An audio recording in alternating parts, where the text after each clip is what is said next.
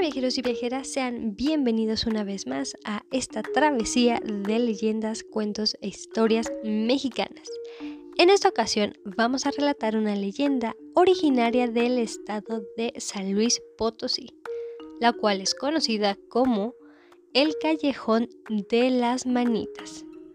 Esta historia está ubicada en cierta callejuela en un barrio muy antiguo del centro histórico. Aunque en este lugar, estrecho y bastante oscuro, muchas personas se han llevado más de un susto. Sin embargo, no es para menos, debido a la historia tan macabra que se esconde detrás de este pintoresco lugar. Por lo que, ahora sí, vámonos con el relato. Todo comenzó en el año de 1780, cuando un sacerdote arribó a la ciudad de San Luis Potosí para hacer de él su nuevo hogar. Se instaló en una de las casas pequeñas, en el cual la ventana de su cuarto quedaba precisamente a la vista de este callejón. El sacerdote era una persona muy amable y muy generosa le gustaba ayudar a su prójimo e incluso se ofrecía a dar clases para niños en escuelas humildes y con lo poco que sacaba de dinero lo usaba para comprarles comida y medicina a los pobres. Poco a poco se fue ganando la confianza y el cariño del pueblo por su gran corazón. Una noche, el sacerdote salió tarde de sus servicios, por lo que se tuvo que ir caminando hacia su casa en la oscura noche. Desafortunadamente, unas calles antes de llegar a su casa, el pobre sacerdote se topó con un ladrón, que inmediatamente lo tomó por la espalda, lo silenció tapándole la boca con su mano y le pidió que le diera todo lo que llevara de valor. Sin embargo, al descubrir que el sacerdote no tenía nada con él, se molestó tanto que éste le arrebató la vida a el sacerdote.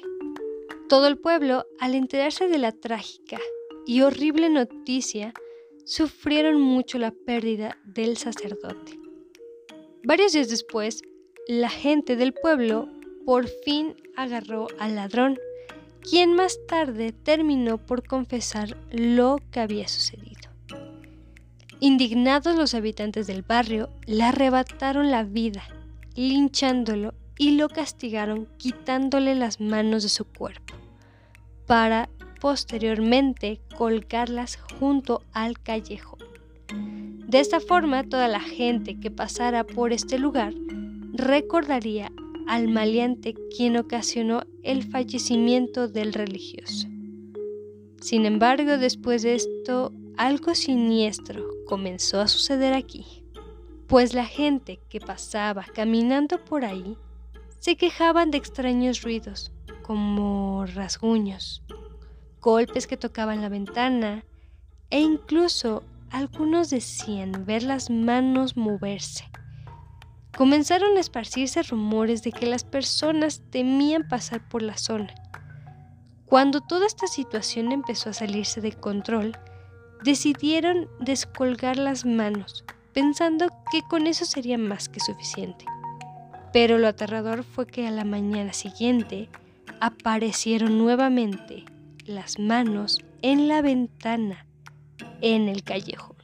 Sin embargo, más tarde la gente, para terminar y concluir este acontecimiento, decidieron incendiar las manos para que no volviera a pasar esto. Actualmente se dice que algunas personas que han llegado a pasar por el callejón de las manitas han podido presenciar algunos ruidos parecidos a los de los rasguños y hay otros que también juran haber visto la sombra de unas manos moverse. Lo cierto de todo esto es que algo fuera de este mundo existe en este callejón. Por lo que hasta aquí sería la leyenda del episodio de hoy. Así que vámonos ahora sí con la despedida. Antes que nada, me gustaría agradecerles bastante, de verdad lo aprecio mucho por seguirme escuchando.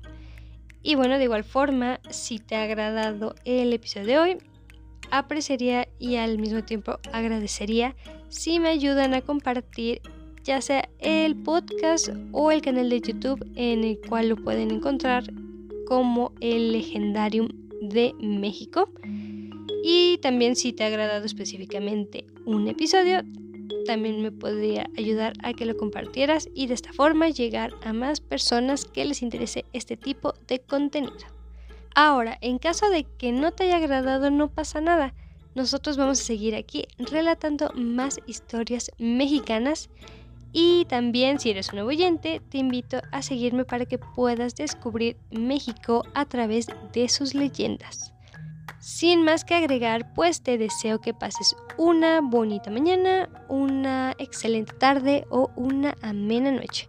Que en el momento que estés escuchando este episodio tengas un muy bonito día. Aunque no me puedo ir sin compartirles mi frase usual, la cual es la siguiente. Las casualidades ni las coincidencias existen, únicamente existe lo inevitable. Nos estaremos escuchando en el siguiente episodio con un nuevo destino y una nueva leyenda. Hasta pronto, bye.